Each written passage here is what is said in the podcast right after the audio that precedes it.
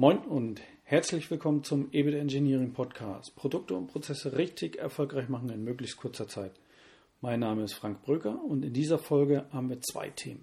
Durch Zufall bin ich mal wieder auf einen tollen Beweis gestoßen, dass Kunden oder ganz allgemein wir Menschen einfach anders ticken.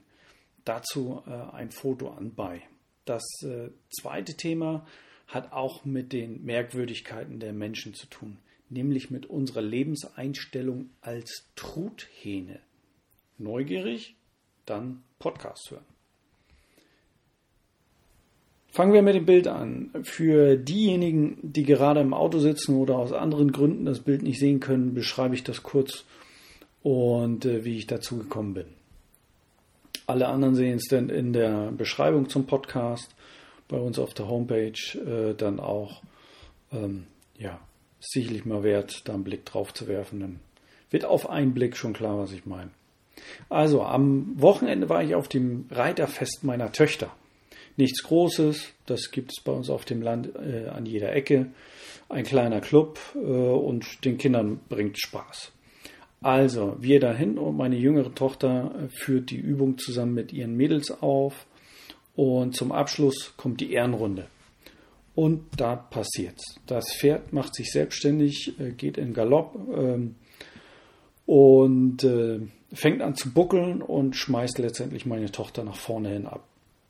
Das wäre alles nicht so schlimm gewesen, Helm aufgehabt, zwar auf den Kopf gefallen, aber da Pferde ja immer ein wenig ungelenk sind, bekommt meine Tochter äh, mehrmals die Hufe ab.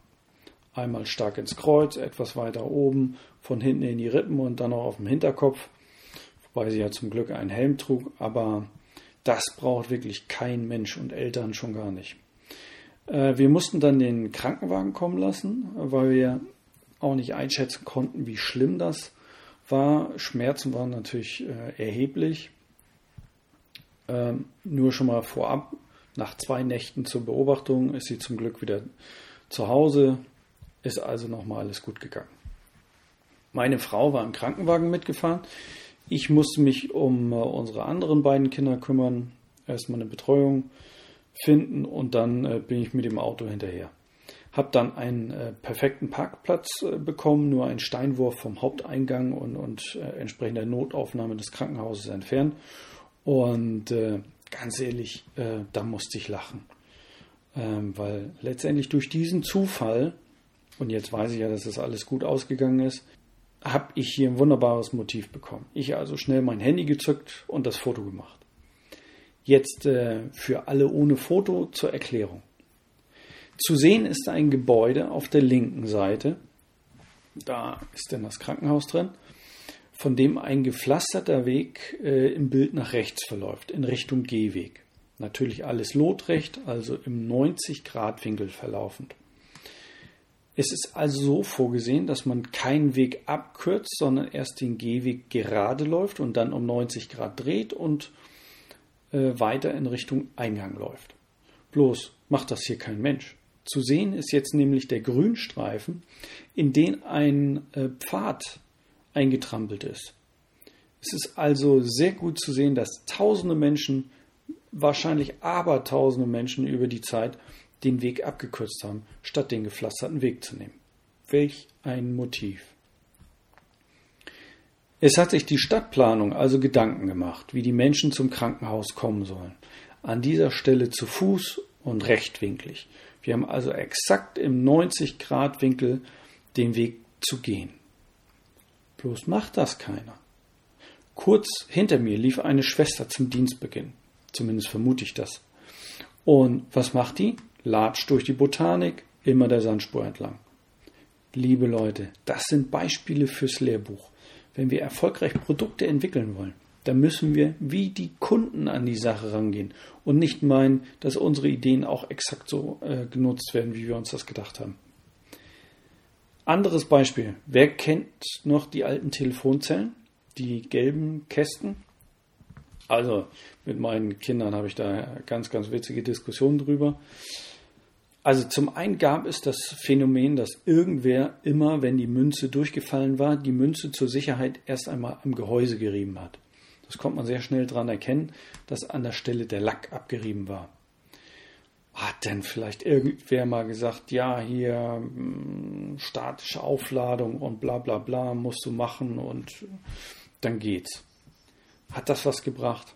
Völliger Quatsch. Echter Blödsinn. Aber alle haben es irgendwie nachgemacht. Hätte der Entwickler der Telefonzelle und des Gerätes, des Telefongerätes, da im entferntesten dran gedacht? Nö.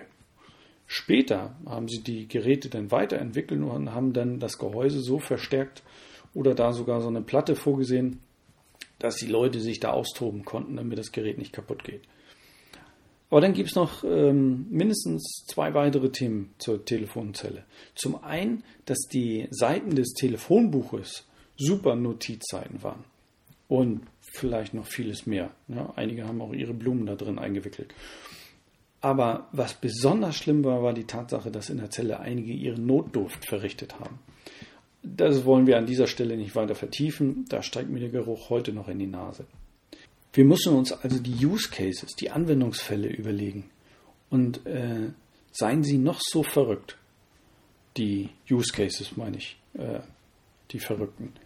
Hier sollte man sich ausreichend Gedanken machen. Am Ende werden Sie niemals alle verrückten Ideen herausfinden. Das, das, da gibt es einfach viel zu viele Möglichkeiten, äh, Blödsinn zu machen.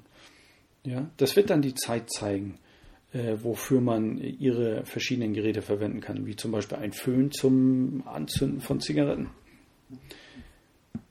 Kommen wir jetzt zu den Truthähnen. Aufgeschnappt habe ich das Thema von dem Journalisten Dirk Steffens, bekannt aus dem ZDF durch seine Umweltreportagen, Tierdokumentationen und so weiter.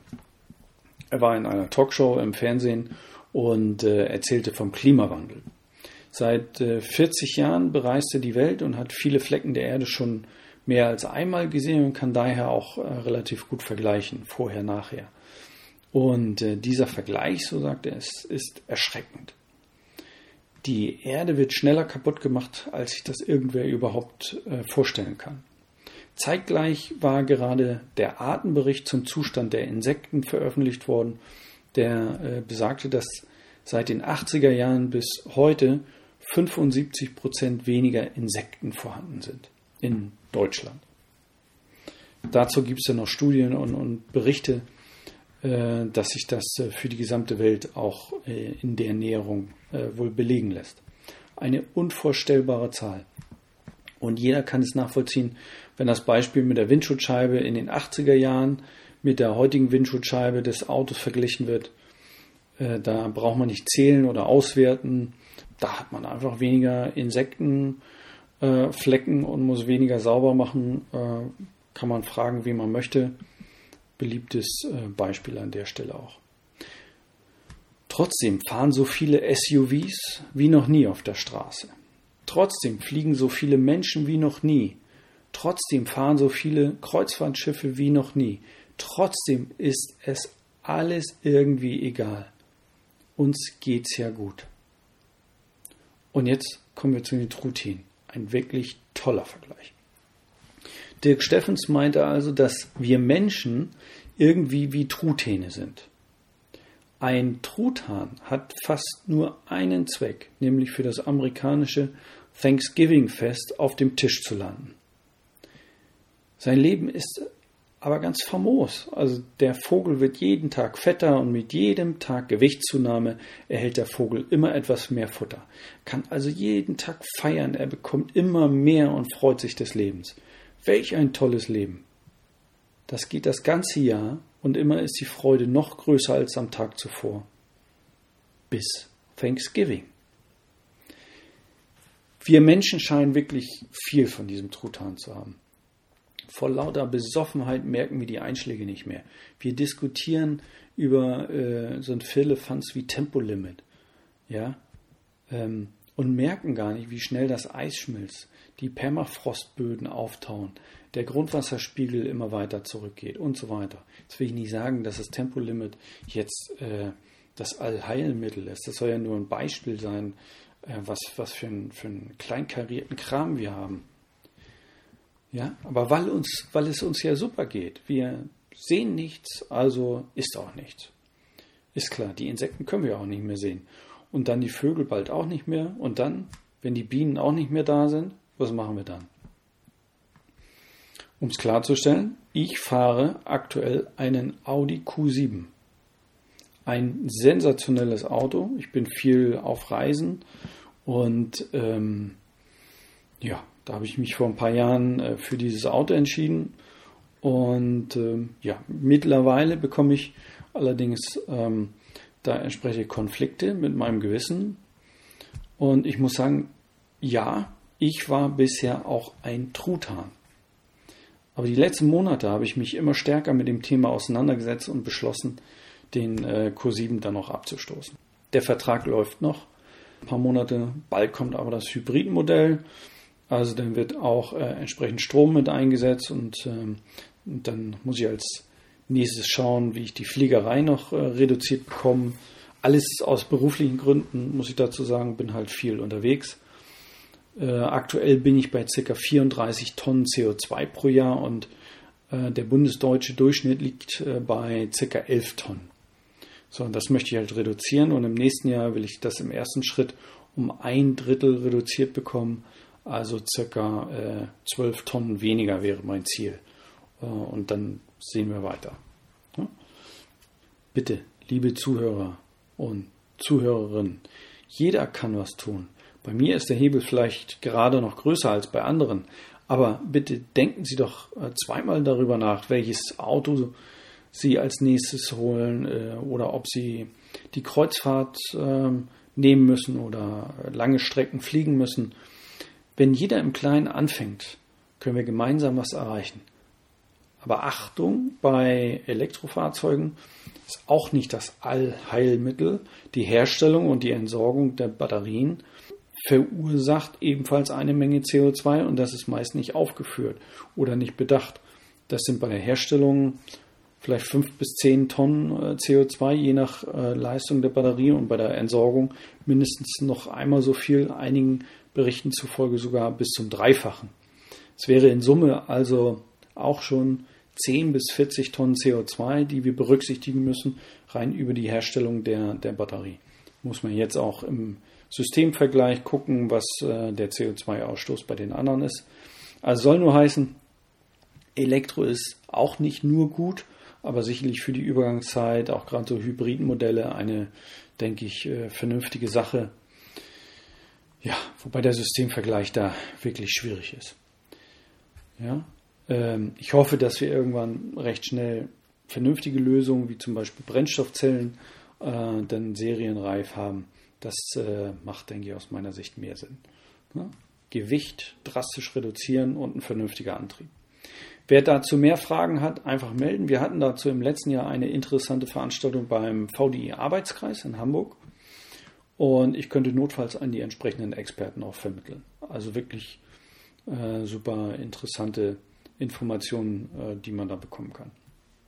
Ich persönlich bin außerdem für eine schnelle Einführung einer sozial gerechten CO2-Besteuerung, um das Heft des Handelns mal wieder in die Hand zu bekommen.